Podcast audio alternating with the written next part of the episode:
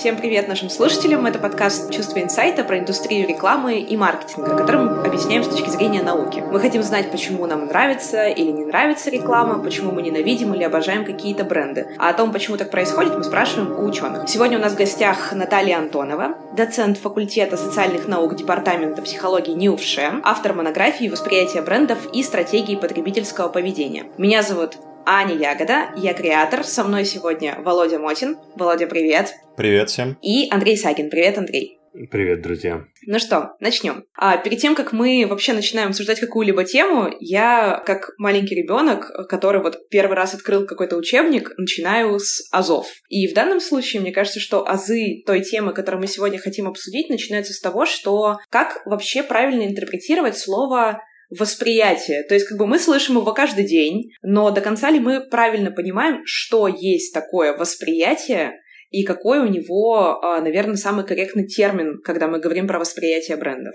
Ну, что такое восприятие?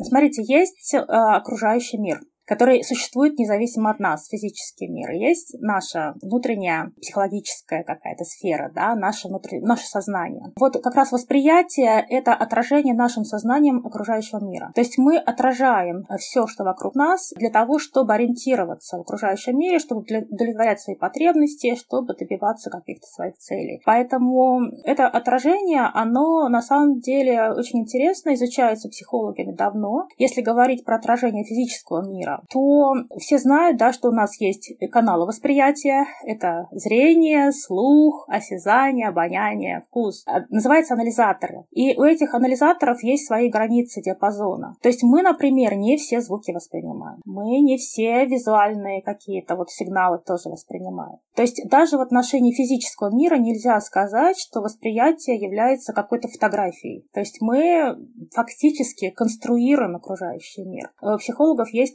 интересное выражение, что мы сами конструируем мир, в котором живем, и потом действуем в нем в зависимости от того, что мы сконструировали, что мы создали. Да? То есть вот наши образы, они создаются даже в отношении физического мира, который, казалось бы, существует независимо от нас. Перейдем а, к социальным объектам, так называемым. Да? Что такое социальные объекты? Это объекты, фактически существующие в человеческом обществе. То есть их физически не существует. Люди их создали, а люди им придают какое-то значение. Это без людей они просто не существуют. Вот бренд относится к таким социальным объектам. А вообще человек это тоже социальный объект, да, потому что человек тоже воспринимает сам себя, других людей, группы людей, да, и вот какие-то символические объекты, которые человек создает, тоже являются социальными объектами, социальные явления различные. И вот здесь все еще сложнее. Если даже физический мир мы воспринимаем не копию, да, мы конструируем, да, то социальные объекты э, мы вообще очень много э, зависит от того, как мы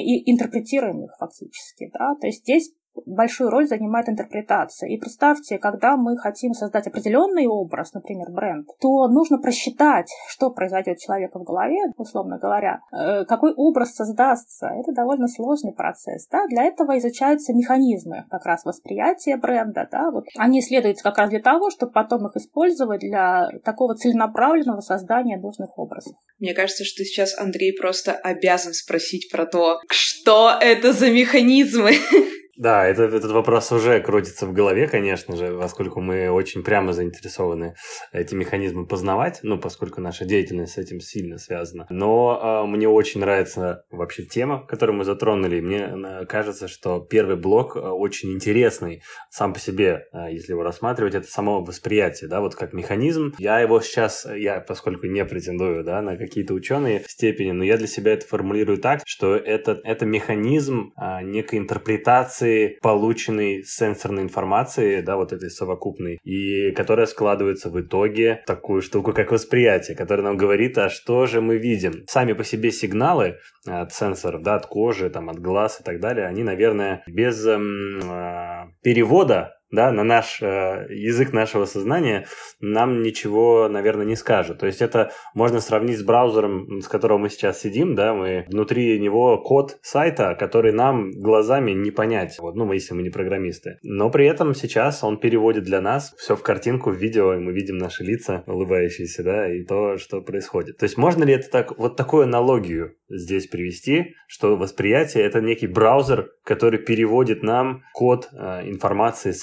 сенсоров. Ну, восприятие — это процесс, да, а этот процесс включает ряд сложных цепей. Первая цепь — это анализатор, который воспринимает, да, если брать, например, зрение, то там у нас палочки-колбочки, происходит э, вот восприятие сигнала, оно перерабатывается, поступает в мозг. Но вот известно, например, что существует перекрест э, зрительных нервов, да, и э, на самом деле у нас э, там как бы изображение перевернуто. То есть мы, по идее, должны э, видеть мир перевернутым, но мы его таким не видим. Это говорит о том, что как раз mm-hmm. вот мозг, он интерпретирует те сигналы, которые к нему подходят, он не, не просто фотографически как бы их отражает. А вот когда проводили эксперимент э, с инвертированными очками, такие есть очки, и которые инвертируют окружающие, как бы восприятие окружающего мира, да, то, что перевернутое вверху, они делают внизу. Да, и как бы человек, первый раз одев эти очки, он вообще не может ходить.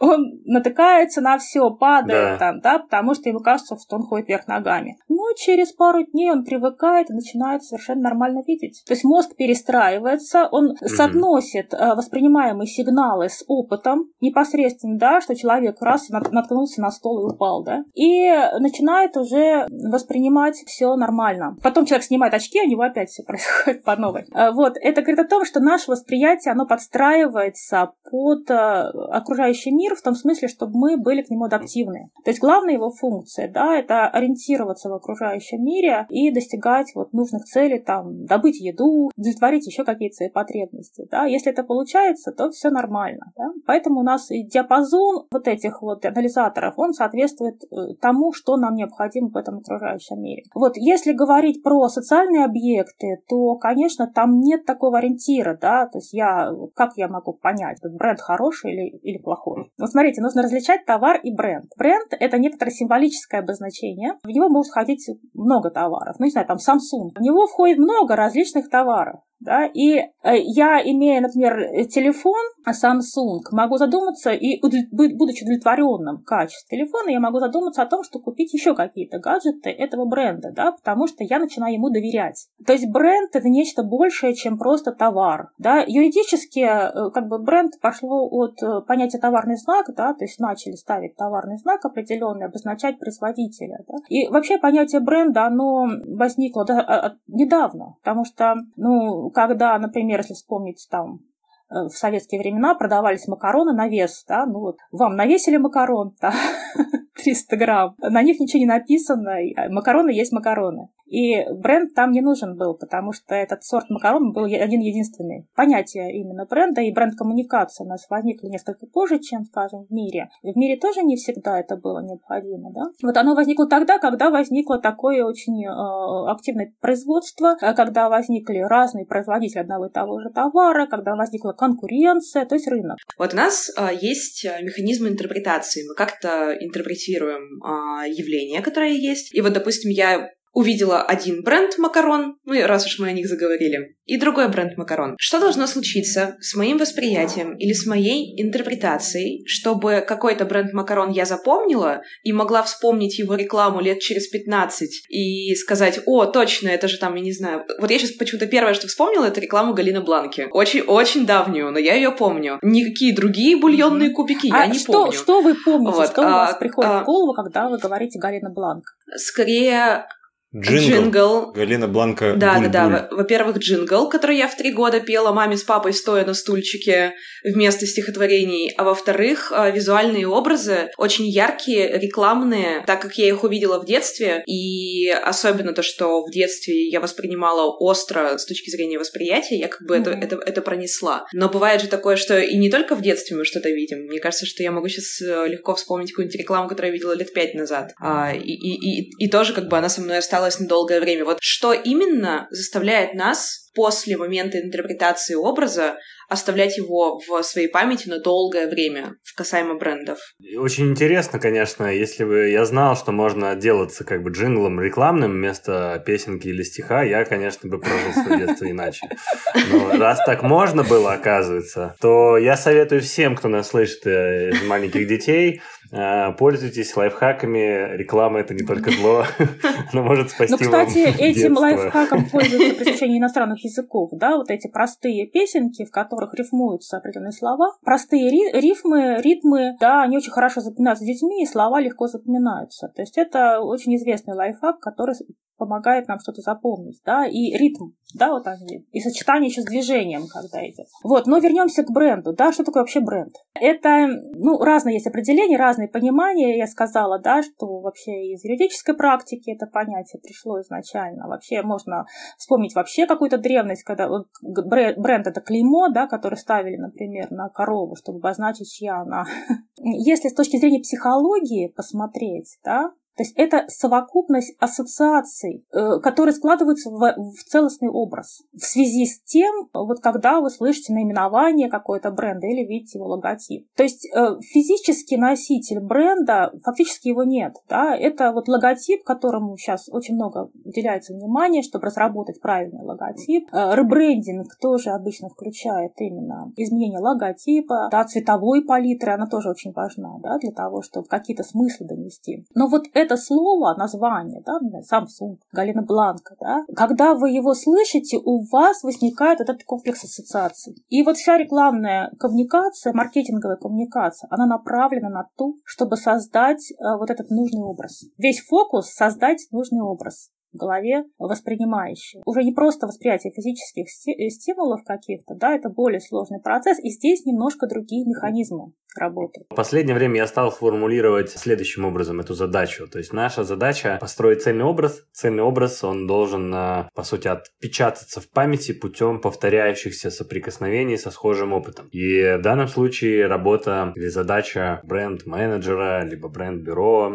либо владельца, да, который преследует цель построить бренд, это сыграть или как-то синхронизировать некий оркестр, который с разных точек, в разных касаниях а, его компании или товара, или его самого с потребителем сыграл вот эту вот э, синхронную, повторяющуюся правильную мелодию, глазами ли мы будем видеть э, фирменный стиль, слова ли мы прочитаем, да, которые не, ну, они, они должны быть э, созвучны этому стилю, который, да, выбран, а сам продукт, насколько он вообще туда попадает, да, может быть премиально упакован, но внутри там макароны name э, со всеми вытекающими последствиями. То есть это для меня, я, я последнее время вот люблю использовать слово как бы некий такой сенсорный оркестр, вот вообще можно так это как-то выразить. Насколько эта аналогия, по-вашему, может да. подходить для да, данной задачи?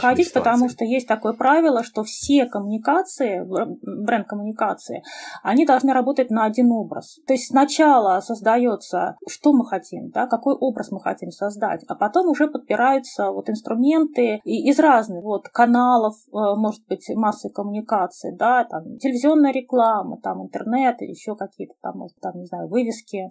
Это все должно работать в унисон, как оркестр, да, вы хорошую такую метафору нашли. Хочу сказать про механизм, механизмы, да, которые здесь работают, смотрите, два основных механизма, они немножко другие. Это первое, это формирование аттитюда. Аттитюд – это социальная установка. У нас есть установки на все. И э, установка, она включает в себя три компонента. Это что я знаю об этом объекте, что я чувствую, то есть какое мое отношение формируется. И вот здесь эмоциональный компонент, вот то, что вот эти песенки такие, да, рифмованные, они очень хорошо работают на эмоциональный компонент, создают такое вот положительное отношение к бренду. Да, и третий поведенческий, то есть как я себя буду вести.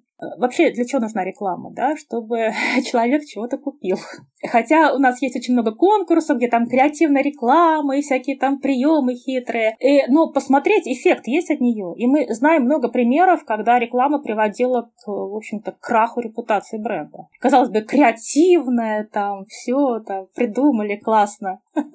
Да, цель — это поведение, да, покупка. Если реклама не достигает нужной цели, значит, она неудачна. Какая бы она креативная и творческая ни была. Больно это слышать, но я стараюсь в этом думать как можно чаще. Ну, как говорил э, наш мастодонт, да, известный всем на рынке э, Огилви или Огилви, я, кстати, даже не знаю до сих пор, как правильно делать ударение, а, но любая реклама должна продавать, и любой креатив должен продавать. То есть мы, если даже строим бренд, то мы строим его для того, чтобы компании было легче осуществлять свою деятельность, да, либо легче находить партнеров, поставщиков, либо легче продавать с доп. наценкой какой-то, да, свой товар и так далее, и так далее. То есть как можно долго рассуждать о том там и расстраиваться о том, что э, нам нужны продажи, и нам нужно продавать товар, но это же некий тоже естественный механизм, как кровообращение, если не поступает э, доход в организацию, никакой и прибыли нету, то организация как организм начинает умирать, ну и как бы о чем тут можно говорить, если мы умираем о каких великих целях и изменениях можно говорить вообще? Я думаю, что вот эта вот установка, возможно, она из э, с наших прошлых времен осталась, да, во-первых, само восприятие профессии продавца, например, того же, да, оно имеет у нас в стране до сих пор определенный такой коннотацию, ну, это не очень хороший душок, можно так сказать, да, и поэтому зачастую я слышу какие-то такие ну, высказывания, да, или расстройства на тем того, что вот, э, мы хотим делать классную, там, интересную рекламу или там какие-то суперпроекты, вот, а вы там тут про свои продажи. Ну, по факту получается примерно такая же аналогия, как с голодным человеком, которому ты пытаешься объяснить о том, что, ну, давай тут мир менять, чтобы все были счастливы. Он говорит, так я умираю от голода, ты дай, пожалуйста, мне макарон хотя бы своих вот этих вот развесных, я готов. А, смотрите, мы, мы сейчас поговорили уже про бренд, и хотелось бы чуть-чуть уже, так скажем, персонально немножечко приземлить уже на конкретные там поведенческие какие-то паттерны. Сейчас я думаю, то, что это такая довольно известная, очень понятная штука, что бренд это не обязательно вопрос, который касается корпорации, да, личностный бренд, а количество образовательных курсов, наверное, на тему э, выстраивания личных брендов подразумевает то, что это актуальный вопрос. При этом, вот, например, у нас у Андрея есть материал, который рассказывает, так скажем, почему из э, фильмам «Мстители» от Disney, от Marvel присущ такой успех, исходя из того, что, условно, там набор героев, которые архетипичны. Вот хотелось бы про эту архетипичность поговорить. Этих архетипов может быть, например, там три психиатрических или 12 по Юнгу. Но тем не менее, пока мы видим то, что условно либо наш мозг так упрощает информацию, либо все действительно строится так, что э, чем условно ближе архетипичный образ бренда к потребителю, тем больше потребитель к нему тянется. Вот нам бы хотелось понять, действительно ли это так работает, прав, правильно э, ли, так скажем, утвердить то, что бренд должен иметь какой-то архетипичный образ, и есть ли какие-то более, так скажем, сложные интерпретации вот этого механизма. Смотрите, что касается личного бренда, да, угу. действительно сейчас это тренд, и э, сейчас э, как бы есть такая закономерность, что э, люди покупают людей, не столько товары, сколько людей, которые продают эти товары. Э, да, это как раз связано с очень активным развитием э, соцсетей, э, через которые мы можем буквально познакомиться с любым человеком, и, там, и знаменитым, и каким, каким угодно, да, вступить с ним в контакт, посмотреть, да, как он себя ведет в соцсетях. Вот, но еще вот я хочу про один механизм сказать, который здесь работает. Он работает в отношении любого бренда. Это механизм идентификации. Вот идентификация — это вообще вообще базовый такой механизм восприятия социальных объектов. Э, дело в том, что он возник в процессе эволюции человека, когда маленький даже ребенок, он еще не умеет говорить, но как ему приобретать социальный опыт, да, как ему ориентироваться в этом мире. Он идентифицируется с родителем, в первую очередь матерью. И за счет этой идентификации, со соотнесения себя с ней, он чувствует как бы одно и то же, то, что она чувствует. Он усваивает вот этот социальный опыт. Он понимает, как себя вести в тех иных ситуациях. То есть это очень глубинный механизм, возникший общий и для животных, и для человека, да, возникший еще до того, как у человека речь возникла. И этот механизм работает у нас до сих пор. И смотрите, что происходит. Когда мы воспринимаем любой социальный объект, если у нас возникает доверие, вот главная задача да, бренд-коммуникации вызвать доверие. Если у, вас, у нас возникает доверие, то включается идентификация с объектом. И еще один механизм интересный – это персонификация. Персонификация – это когда э, вообще человеку свойственно соотносить любые объекты с собой. Вот любые. Вспомните, про собаку мы говорим верный друг, да, там про лесу хитрая, то есть мы приписываем там животным и даже неживым объектам мы приписываем какие-то там умный компьютер, надежный, да. Э, вот на мой надежный друг телефон. да, то есть мы приписываем различным объектам личностные качества, те, которые у нас есть. Э, то есть мы как бы проецируем свою личность на все окружающее нас, все объекты. То же самое происходит с брендом. Мы приписываем им качество личности. Э, то есть фактически мы воспринимаем бренд, вот этот поток ассоциаций, он включает в себя определенные качества которые обычно приписываются человеку. Да, и вот следующий шаг восприятия бренда, то есть сначала возникает этот образ, который включает определенные качества, а следующий шаг – это идентификация с этим образом. Насколько я могу идентифицироваться с ним. Вот это настолько естественный процесс для человека, что формирование вот личного бренда – это тоже фактически очень естественно пошло. Это для бренд-коммуникации это те же самые механизмы включаются, только в отношении человека. И э, вот как раз личный бренд и бренд-организации, они сейчас друг друга укрепляют, да, вот усиливают. Вот, ну, например, в рекламе персонификация, как э, идентификация, как, например, использоваться, то есть вспомните, мы рекламного героя выбираем, исходя из нашей целевой аудитории, да, то есть если реклама там для домохозяек, то у нас рекламный герой это домохозяйка. Такая типичная, типичный образ такой формируется. Или э, celebrities, потому что у нас идентификация усиливается по отношению к тем, кто нам нравится, кого мы уважаем. То есть опять образ родителя, да, это вот кто-то такой значимый, большой, сильный, все знает, да, и вот celebrities это такая некоторая аналогия. Люди, идентифицируясь с этими людьми, геро- рекламными героями, они усваивают неосознанно причем. Почему это эффективно? Это происходит неосознанное усвоение модели поведения, паттернов мышления и даже ценностей. А, вот это очень важный механизм. Теперь про архетипы. Вообще у нас э, как бы в популярной психологии немножко внесла сумятицу в это понятие, да, этим называют вообще все что угодно. На самом деле вот архи... термин архетип ввел Юнг, и он понимал архетип как элемент коллективного бессознательного. И опять это нас относит очень далеко к древности, когда человек, у него возможно, еще не было вот современной формы психики в виде сознания. В чем особенность сознания? Что человека, у которого есть сознание, а, отражение, да, э, это форма отражения окружающего мира как раз сознание, у него разделены а, мысли чувства и поведение. То есть мы можем чувствовать одно, думать другое, а вести себя как-то третьим образом. Называется это неконгруентность, но это уже другой вопрос. Вот, а в таком вот первобытном, архаичном, э, вот, э, архаичная психика отличается слитностью этих компонентов. Если посмотреть на животных, вот у них это все слито. Ну, кошка не может сидеть, например, в другой комнате и думать о мышке, которая там где-то в перспективе маячит. Она ее видит, и сразу у нее вот этот комплекс возникает, да, эмоций, ну, не знаю, какие там у нее мысли мелькают в голове, но вот она сразу готовится. И э, вот как раз архетипичные образы, они возбуждают у нас эти древние э, такие формы психики. У, у Юнга были такие базовые архетипы. Это анимус и анима, во-первых, это мужское и женское начало. Это э, тень. Тень — это такой архетип всего нехорошего условно говоря. Он э, в рекламных там роликах, например, или фильмах реализуется в виде злодея. Злодей, который концентрирует в себе все негативное. И, соответственно, герой. Герой — это тоже очень мощный архетип. Э, ну, вот в рекламе такой, э, архи, э, такой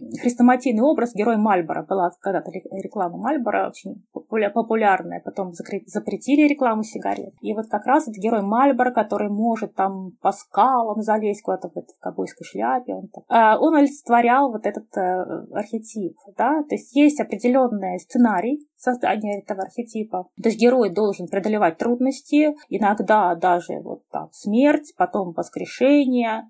Все заканчивается обычно победой героя. Мы знаем одну такую историю популярную. Да, вот мы со студентами анализируем различные рекламы, и там очень хорошо видно. Э, э, это реклама, которая строится на определенном сценарии, да, и в этом сценарии, например, всегда происходят какие-то трудности, герой преодолевает их. Есть злодей обычно, который строит козни этому герою. То есть даже за маленький какой-то ролик можно это все проиграть. И вот э, эти архетипы, они, так как там сцеплены вот эти все элементы, да, мысли, эмоции, поведение, они у человека возбуждают какие-то неосознаваемые, опять, логически необъяснимые чувства, то есть которые нас вот как бы адресуют туда, к прошлому, но мы этого не осознаем. Это элемент коллективного бессознательного. Именно этим они сильны что их сознательно невозможно преодолеть, эти механизмы. Да? Вот эти несознаваемые механизмы, они не... Вот я знаю про все это, да, я специалист, но я не могу как бы раз и заблокировать это в себе, понимаете? Потому что это все все равно включается, это все работает. Вот, ну, также, вот, например, архетипы э, дом, э, мать, да, хлеб, то есть связанные с, там, с началом жизни, да, они тоже очень сильные. Э, и тоже мы это можем видеть. Там домик в деревне, например, хорошо используют. Ну вот очень популярна вот эта 12-ричная система архетипов Юнга, да, но она явно как бы не отражает все. То есть у нас в головах, э, да, в нашем сознании и в коллективном, наверное, нашем сознании, если можно так выражаться, живет гораздо больше образов, да, сами по себе, и причем часть из них даже не живые. Вот а, тот же хлеб, насколько я помню, классная была история с победой на выборах э, с помощью рекламы, и, там, с раздачей горячего хлеба, да. запахом хлеба и так далее. То есть мы, по сути, когда э, работать начинаем с брендом, мы как бы берем, а, мы берем вот набор, как художники, да, набор каких-то образов, да, и как-то конструируем первое какое-то мироокружение главного героя, его какие-то трудности или, ну, там, там, как, какую-либо тень, а, и дальше уже придумываем некий сюжет, как вот мы здесь, как образ бренда, преодолеваем эти трудности, там, как мы с ними а, взаимодействуем, и какие выводы и результаты от этого получаем. И наша задача, это как-то вот, знаете, когда в детстве было, когда мы делали, вырезали, да, какие-то картинки из разных мест, и вот составляли вот эту картинку, по сути, у себя там в тетради или на каком-то холсте. Вот, по сути, получается, что работа у нас в области брендинга... Коллаж. Коллаж, да, коллаж. Это какой-то коллаж, который мы должны, по сути, как можно более четко и легко для потребителя составить, но чтобы это было не супер сложная, да, картина, чтобы, ну, у нас же нет эфирного времени, да, бесконечного. Вот, и, и наша задача получается сделать вот эти четкие простые образы в коллаже с другими какими-то четкими понятными образами и подать некий какой-то посыл и сообщение, то, как выглядит этот генеральный образ бренда наш, и с какими образами он соприкасается. И тут вырисовывается, исходя из там, того, что вы сказали, еще, ну, я сейчас тоже вот э, сходу это так вот э, озвучиваю, наверное, несколько реакций. Первое это какая-то реакция, что я хочу, со, ну, неосознанная или осознанная, что я хочу соответствовать тому главному образу и главному герою, да, который я вижу в рекламе или в какой-то другой коммуникации, либо я вижу, что он такой же, как и я, и вот у него те же проблемы, и я ему как бы из-за этого доверяю тому, что он говорит, тому, что он делает. Либо э, это, ну, может быть, так более редкий случай, но я вот гипотетизирую, что это как делать не надо, да, я не помню таких вот сейчас сходу э, приемов или брендов, которые так делали, которые вот показывают, что так не надо, да, я вот своим примером тебе показываю, как не надо. Хотя было бы интересно посмотреть. Тут у меня три линии каких-то вот таких основных появляется, как потребителю реагировать осознанно или неосознанно на бренд. Исходя вот, если, если этих моделей поведения, взаимодействия с брендом или восприятия, наверное, так правильно сказать, бренда больше, ну, например, их там 5 или 10, то это тоже немножечко становится неким инструментарием и упрощением для работы. То есть мы такие, окей, от чего мы пойдем? Мы будем такие же, мы будем старше, и нам надо до, до нас надо дотянуться, либо мы там какие-то вот мы, мы показываем, как не надо, либо еще что-то. Если вот такие инструменты, например, да, а, для работы с созданием бренда, чтобы мы определяли, в какую сторону мы пойдем, будем ли мы конвоем Мальбора, которым еще надо постараться стать, потому что он, не, ну, он, он сам по себе вот уже молодец, либо это вот свой парень, который такой, вот я такой же, как и ты. Вот это же выбор, по сути, стратегии бренда,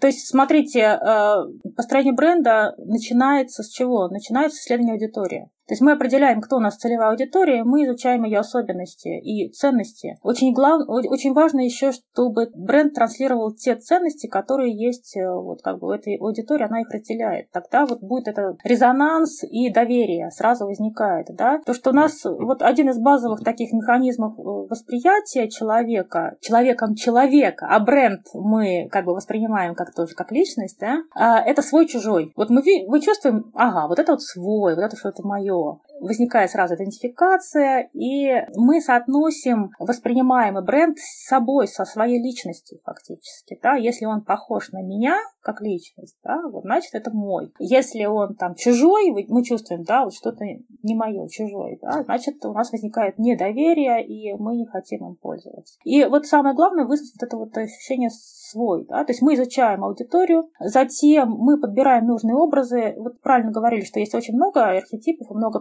приемов, да, но ошибкой будет, если вот мы сели с вами, придумали, а, давайте сделаем вот так, и выпустили рекламу. Нужно тестировать все, конечно, потому что э, мы можем думать, что вот этот прием сработает вот так, а он может сработать совершенно иначе, и очень много таких вот есть примеров. То есть надо тестировать, надо на фокус-группах, да, все это проверять, как она срабатывает, вот, и потом уже выбирать то, что работает наиболее эффективно. Аудитория меняется, и поколения тоже меняются. И, соответственно, то, что нам казалось приемлемым и нормальным 20 а, лет назад, 30 лет назад, сейчас а, может для нас выглядеть каким-то, возможно, неполиткорректным, нетолерантным или архаичным и так далее. Мой вопрос заключается в том, что мы просто меняем меняем те модели и те архетипы, которые нам на данный момент нравятся больше или меньше, а на самом деле они остаются все как бы базовыми на самом деле. Или мы все-таки развиваемся, и вот эти вот образы, которые мы проносим, они развиваются вместе с нами. То есть э, есть ли вероятность того, что там через 20 лет нам снова понравится ковбой Мальборо, и мы будем говорить маскулинность, э,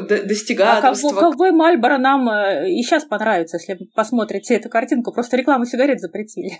Ну, ну да, я, я просто про то, что вот, например, сейчас, например, такая компания, как Disney, начинает давать э, дисклеймеры своим э, мультикам и говорить о том, что это немножечко не, не, не классные отношения между а, мужчиной и женщиной, между русалочкой и принцем, так что, извините, зрители, мы снимали это 20 лет назад, тогда это было нормально. Я больше про то, что действительно ли меняются образы, или мы просто как бы выбираем, какой образ релевантнее всего тому времени, в котором мы живем. А вообще человек, по большому счету, он кардинально не изменился за тысячи лет. Нет, есть, есть некоторые изменения. Кстати, изменения вот э, на уровне даже рецепторов происходят. Да? Я э, видела один доклад, что э, там сравнивали э, людей, которые вот сейчас слушают преимущественно электронную музыку вот, через наушники, да, и людей, которые более старшего поколения, которые выросли на вот, баяне, да, если баян, там, фортепиано, натуральная музыка. У них рецепторы по-разному работают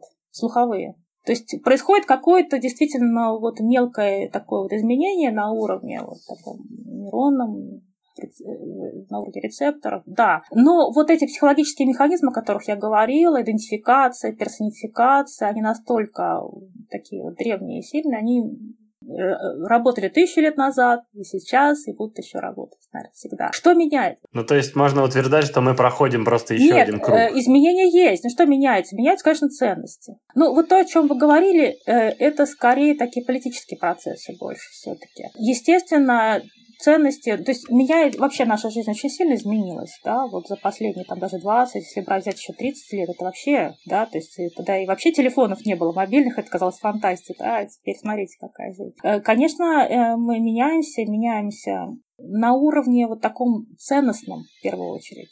Для нас какие-то другие вещи выходят на первый план. Мотивационная какая-то система у человека другая, ему нужны потребности другие на первый план выходит. То есть, естественно, базовые потребности, они остаются, те же самые, кушать надо, там, пить и так далее. Иерархия меняется. Вот это потребности самореализации, там, там сколько-то, сто лет назад она совсем не была на первом месте. Э, вот. И, э, конечно, коммуникации, они должны это отражать. Если мы берем первый шаг, это изучение аудитории, исследование аудитории, ее ценности, ее убеждений, ее представлений, предубеждений, возможно, да, чтобы не попасть куда не надо, то мы потом в бренд-коммуникации должны на это ориентироваться. Да? То есть вот сейчас очень много говорят про разницу поколений, да, да, что разные ценности, пытаются это поймать. Это очень трудно поймать. Конечно, это связано с тем, что у людей разный опыт. Мне кажется, что Generation Z просто начали уже как отдельную инопланетянскую расу воспринимать э,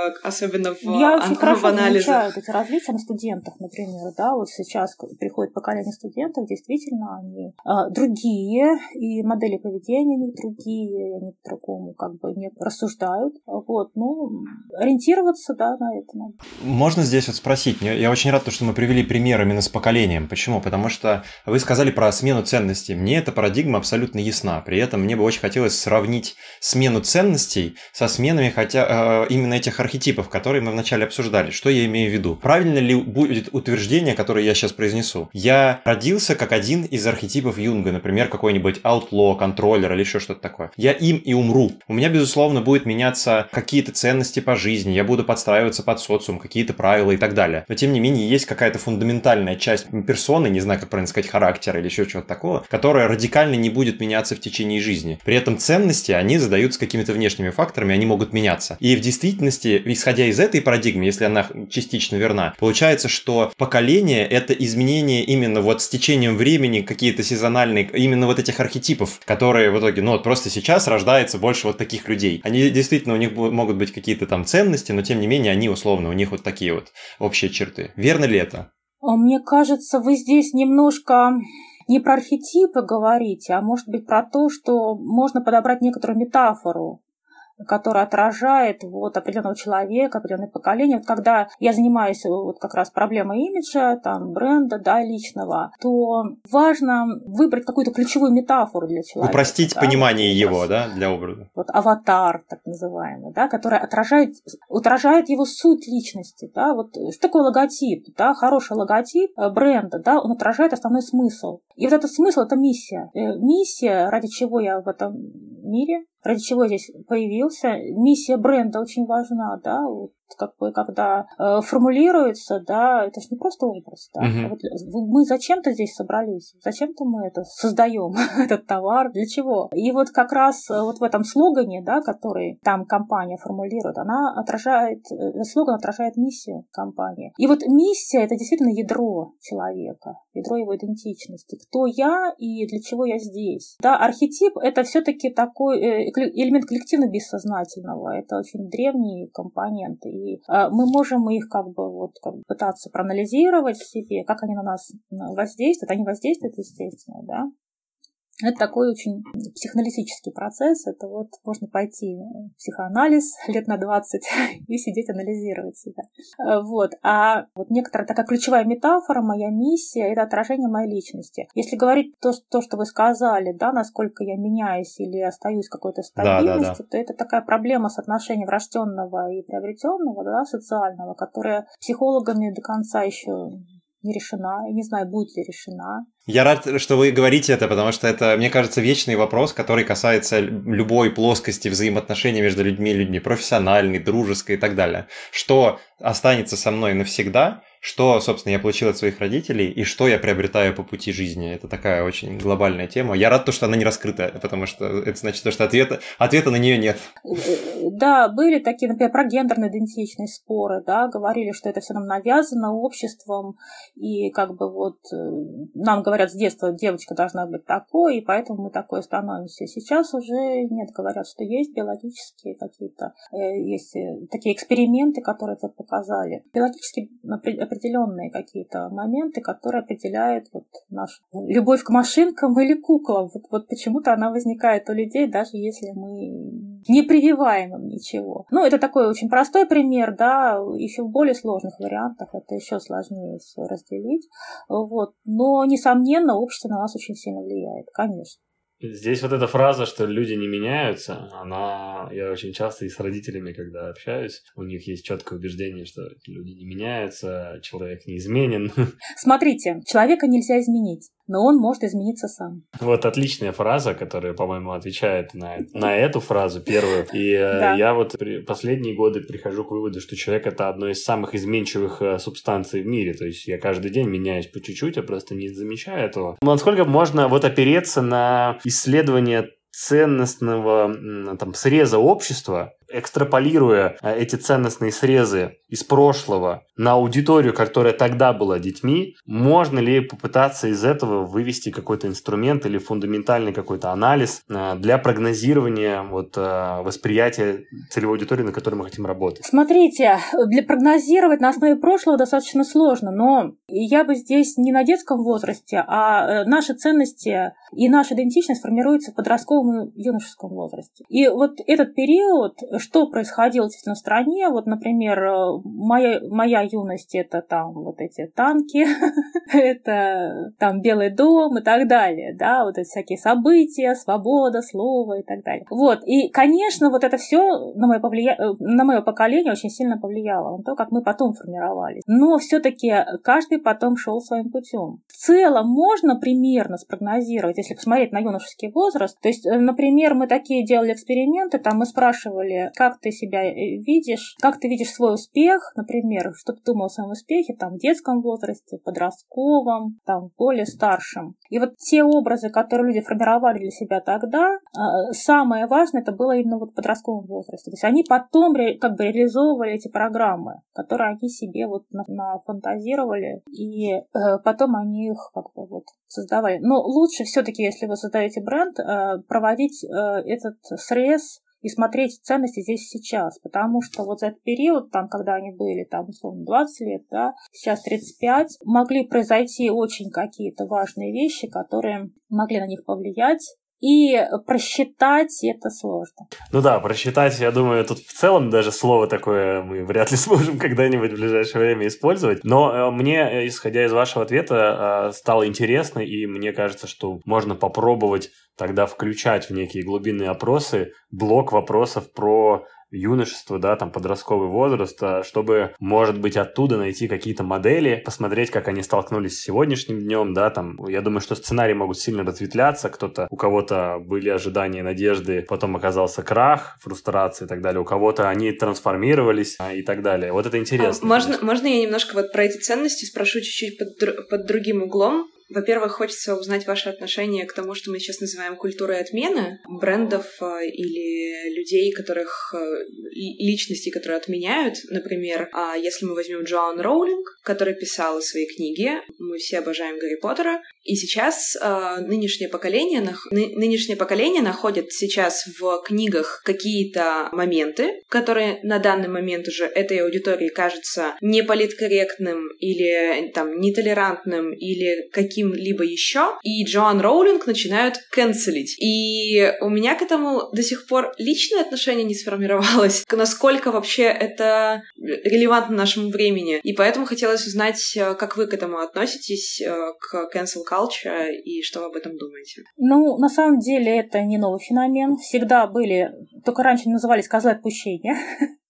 Прям такой термин есть в психологии, козел отпущения. Вот в социометрии он используется. И даже в древних племенах, если вспомнить, да, то есть, например, изгонялся человек из племени, да, и его там больше не пускали обратно. Это механизм саморегуляции группы. То есть в группе действуют э, разные противоположно направленные механизмы, механизмы сплочения и дифференциации. В группе, чтобы существовать, нужна внутренняя сплоченность. Для этого нужно единство норм. И важно, чтобы все члены группы разделяли эти нормы и ценности. В то же время время группа дифференцируется от других групп. Вот эти противопоставления мы свои, они чужие, да, это тоже важно для того, чтобы сформировалась идентичность группы, чтобы она была, соответственно, сильной. Чем сильнее идентичность и сплоченность, тем сильнее группа, тем больше шансов э, для ее выживания. То есть это тоже базовые древние такие механизмы, но уже межгрупповые. А, можно тут э, вставить один комментарий, который мы обсуждаем. Возможно, ну, мы, мы тут один раз обсуждали с партнером о том, что почему христиане в итоге победили а, многобожцев, потому что у них, возможно, все-таки был а, один, как бы, ну, то есть более синхронная, более целостная структура верований, чем когда у тебя пантеон, и одни тут за вот этого болеют, другие за вот этого, и они в группе тем самым получают немножко разную идентичность. То есть их, их как бы общество получилось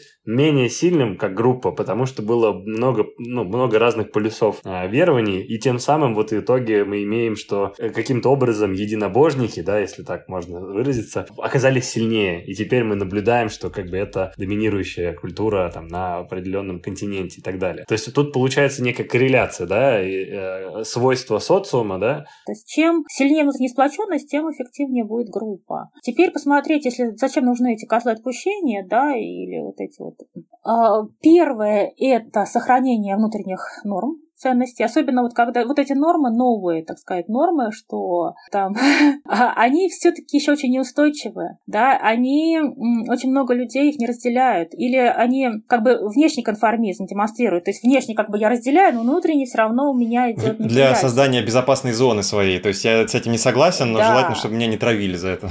Получается, что группа, которая внедряет эти новые ценности, да, ей нужно это делать, получается, более жестко. Даже, даже христианство внедряет внедрялась э, на Руси не, не без... Не без огня и меча. Насилия. Получается, да, вот это форма такой регуляции внедрения этих новых норм. Более жесткая, чем э, как бы, когда норма уже устоялась, и, скажем, вот вы приходите в новый коллектив, и вы там с чем-то не согласны, у вас есть шанс промолчать и сойти за своего, да, и э, демонстрировать внешний конформизм. Или высказаться, но рисковать тем, что вас исключат, угу. выгонят из группы. Да, но второй момент – это усиление внутренней сплоченности как раз, этот механизм. Да? Э, вот есть такой прием для того, чтобы усилить сплоченность группы, нужно найти врага. Да, это же, это же э, элемент, да, манипуляции И это естественно, да. Это эксперименты шерифа, он это обнаружил, угу. да, у детей, с которыми он как раз исследовал межгрупповое, внутригрупповое поведение, он обнаружил, когда, когда конкуренция возникает, когда находится враг. И поэтому вот когда идут процессы, они естественные процессы идут в группе определенной, да, то есть это дифференциация, ну, ролей, там роли выделяются и так далее, лидер выделяется. Вот это все было изучено в первую очередь на школьных классах, конечно, очень ярко.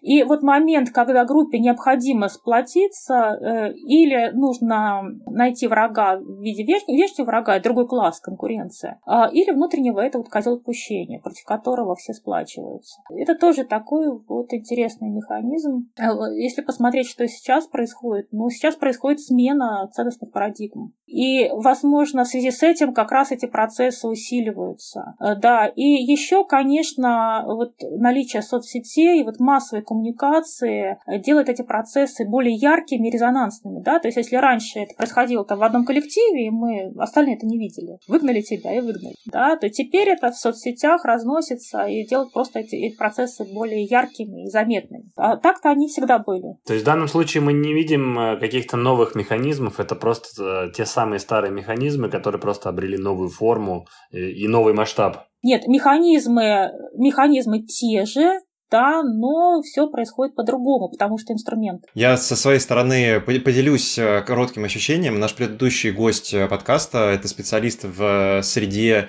э, дополненной реальности, виртуальной реальности Иван Пузырев. И я, когда приходил на запись нашего сейчас подкаста, я думал, какая может быть связь. А, я очень обрадовался тому, что мы обсуждаем очень схожие темы в действительности, потому что на предыдущем подкасте мы задавали вопрос про то, а как можно ли вообще попасть в, так скажем, такую форму дополненной дополненной реальности, в которой мы не сможем ее отличить от реальности существующей. Он сказал, да, без проблем, потому что я вижу не стол, я вижу свет, отражающийся от стола. И если в картинке э, транслируется такой же свет, который отражается от другой поверхности, для мозга не будет никакой, никакой разницы. Он же приводил пример про то, как человек адаптируется к смене потолка и пола э, за два дня буквально, и сначала путается, а после этого. Это, естественно, наталкивает нас на мысль, что, судя по всему, к концу нашего сезона этого подкаста мы будем э, достаточно спокойно воспринимать, что мы живем в иллюзиях и образах, которые мы сами себе будем создавать, сами себе регулярно создаем, вот, и, и все будет так, так и двигаться. Фильм «Матрица». Для мозга нет разницы даже э, вообще, в принципе, этот э, стимул реальный или воображаемый. Есть э, такой способ тренировки, да, когда спортсмен, например, получил травму, и он не может тренироваться, он может мысленно представлять, что он совершает какое-то движение. И это будет э, такой же эффект э, для его мышц примерно, да, оно может быть более слабый, но тем не менее он будет. То есть мы воображаем, на этом построены, например, различные техники работы с целями, да, когда мы воображаем, что вот нужное нам действие уже совершилось, видим его в ярких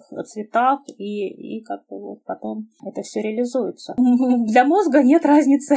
И поэтому вот эти все э, штуки с виртуальной реальностью, это, я думаю, наше ближайшее будущее. Я уже видела тренинг, который с помощью VR, то есть ты одеваешь очки, ты оказываешься в аудитории, возможно, образование будет тоже Сто процентов будет образование образования. Мы, мы, мы обещаем, что точно будет вертикаль образования, которая будет э, менять, так скажем, формат транслирования материала. Если вот возвращаться, по сути, к началу нашего сегодняшнего эфира, то мы приходим к тому, что есть восприятие, которое строит нам эту картину.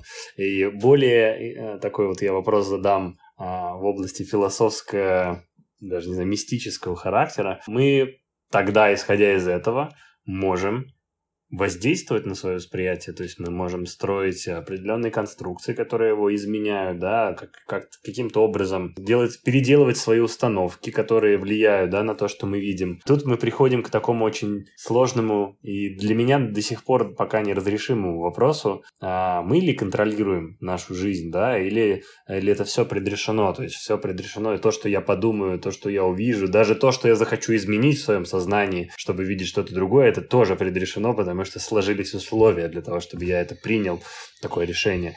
Или мы же все-таки творцы а, своего мира, и мы можем изменить свое восприятие через какие-то установки в сознании. Вот тут такой вопрос. Мы можем изменить, вообще вся психотерапия на этом построена, да, на том, что человек меняет образ реальности в процессе психотерапии. Э, и помните такая фраза, да, если не можешь изменить э, реальность, измени отношение к ней.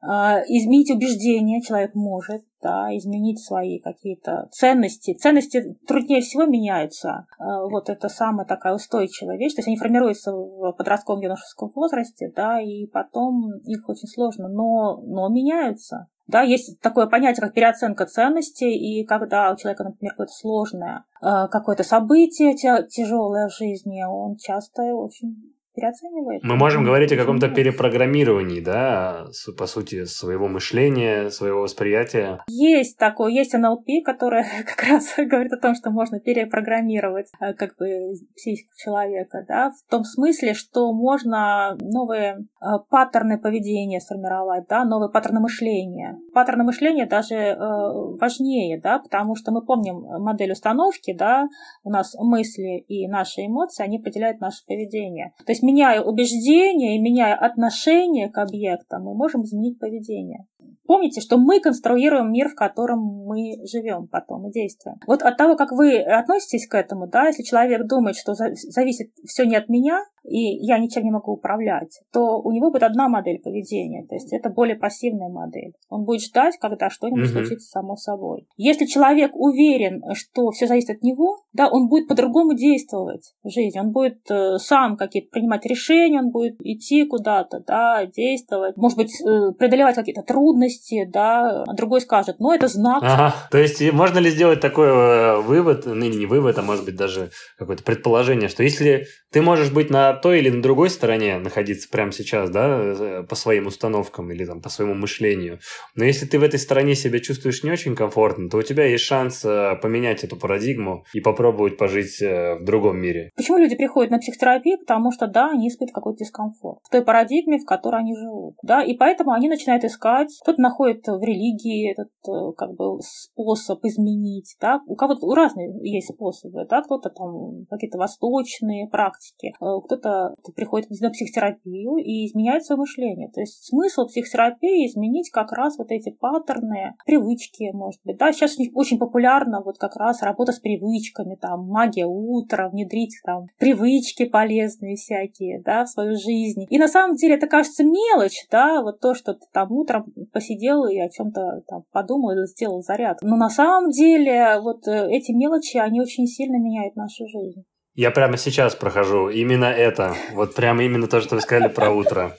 Наш последний вопрос будет звучать просто. А, я не знаю, насколько это получится. Мы не претендуем на краткий пересказ вашей книги, но давайте немножечко заземлим и дадим какие-то методические краткие установки про то, в какие этапы, так скажем, принимает э, решение аудитория по отношению к бренду, какие особенности можно ли как-то кратко, но глобальными крупными мазками описать. Вот если условно бренд сделает вот такие действия, аудитория пройдет вот такой путь. Ну, такого прям однозначного алгоритма нельзя, да, потому что люди все-таки разные.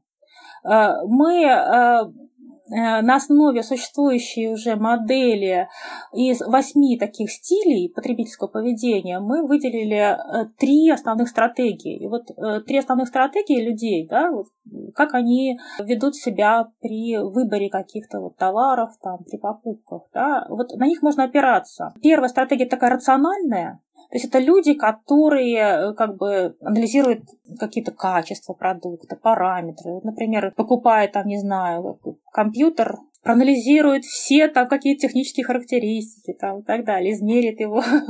Они редко совершают импульсивные покупки. Для них важно, важно именно качество бренда. И если бренд будет ориентироваться только вот на рекламу, на привлечение, на формирование аттитюда, но не заботиться о качестве, действительно реальном товаре, он этих людей потеряет. Да? То есть нужно э, с двух сторон идти, да, и качество должно быть, и вот бренд коммуникации простроен. А вторая э, группа у нас получилась, это мы назвали условно брендозависимые, хотя брендозависимость это немножко другое, это отдельная тема. Вот, но э, это люди, которые как раз ориентируются на бренд. Почему? Бренд – это для них своего рода эвристика. То есть эвристика – это некоторое такое простое правило, которое помогает принять решение. При обилии, они теряются при обилии альтернатив. Вы заходите там в магазин, и там условно там 100 видов шампуня. Какой взять?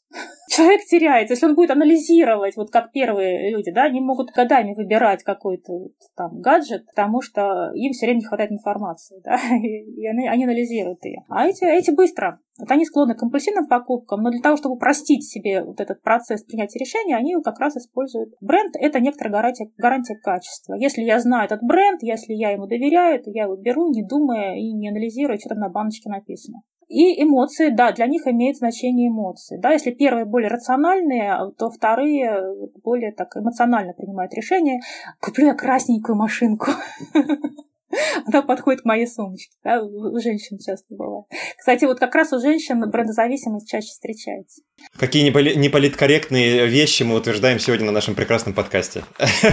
А это в любом исследовании всегда идет э, очень э, такая популярная тема. Это сравнение там, женщин и мужчин. Мы всегда это упоминаем при анализе выборки, всегда сравниваем. Особенно если мы занимаемся бренд-коммуникацией, у нас может быть целевая аудитория, например, женская, и целевая аудитория мужская. Э, при продаже тех же, например, автомобилей. И мы будем по-разному строить рекламу, например, ориентированную на мужчин, что там есть свои закономерности, ориентированную на женщин. Так, окей. А, тре- а третья группа? Э, так называемые безразличные мы их так назвали. А, то есть они и на качество не особо смотрят. Э, и, кстати, вот среди мужчин таких много тоже оказалось. Э, но и, и э, бренд их не очень привлекает. Они не заботятся. Бренд, не бренд. А вот для них тоже, как ни, ни странно, импульсивные покупки свойственны. Ну, такого рода. Вот ему что-то нужно, купить ботинки, например. Да? Он в магазин зашел, что увидел, скорее купил и ушел. Потому что находиться там и часами выбирать эти ботинки для него него это очень тяжело. Да, и в то же время там вот смотреть, какой бренд там или что, он, для него это тоже не очень, не очень говорит. Я знаю одного того, такого да? Знаете. Но у нас их оказалось не очень много, но, но есть. Mm-hmm. То есть вот э, для этих разных людей можно использовать э, как раз вот разные стратегии бренд-коммуникации. Это в, в, в вопросе курица или яйцо, что, что формирует реклама аудитории или аудитория рекламу, все-таки мы говорим про, про аудиторию. Вы понимаете, вот мы сначала, да, это тоже такой вопрос очень дискуссионный, да, там вообще к массовым коммуникациям относятся, да, их часто, часто обвиняют массовые коммуникации в том, что там, например, много насилия, да, демонстрируют, а, да, а люди смотрят, людей, людям нравится, они, их привлекает это. Что привлекает, то мы показываем, что в жизни есть, то мы отражаем, а, как бы, но отражая это в жизни, мы усиливаем какие-то вещи, да, то есть если мы постоянно показываем катастрофы там, или все время транслируем э, там гендерные стереотипы, да, какие-то, а, то эти стереотипы усиливаются. Усиливается, вот, когда мы видим все время какой-то негатив, да, усиливается там уровень депрессии, в общем. То есть тут и, и формирование идет, да, и отражение, оно взаимно, и как бы здесь уже концов не найдешь. Что бы вы посоветовали из наук изучать людям, которые работают с брендами и образами? Ну вот какой такой, может быть, must-have список того, что человек должен знать там из матчасти или фундаментальных знаний? Из разных наук. Ну, я психолог, поэтому я, конечно, рекомендую психологию. Вот, потому что здесь как раз э, вы можете знать те механизмы, которые помогут вам управлять людьми, управлять этими образами, да, управлять их поведением. А, какие еще науки? Ну, социология, наверное, тоже очень будет полезна. Вот про философию вы, Андрей, упоминали тоже. Вот э, базовые наши представления вообще о мире, да, о человеке, а, вот философии можно подчеркнуть и вот, возможно, еще какие-то науки, но я владею всеми науками. Нейронауки сейчас очень э, активно используются, да, вот э, в экономической психологии, да, нейроэкономика развивается. И некоторые закономерности функционирования мозга тоже, конечно, будут полезны. Спасибо, Наталья, что приняли участие в нашем подкасте. Я еще должна проговорить такие важные вещи для нашей аудитории, что наш подкаст есть на всех удобных платформах. Его можно слушать на э, Apple подкастах, на Яндекс Музыке, на Google подкастах, на Казболксе, еще миллионе площадок. Поэтому э, слушайте «Чувство инсайта». Всем еще раз спасибо.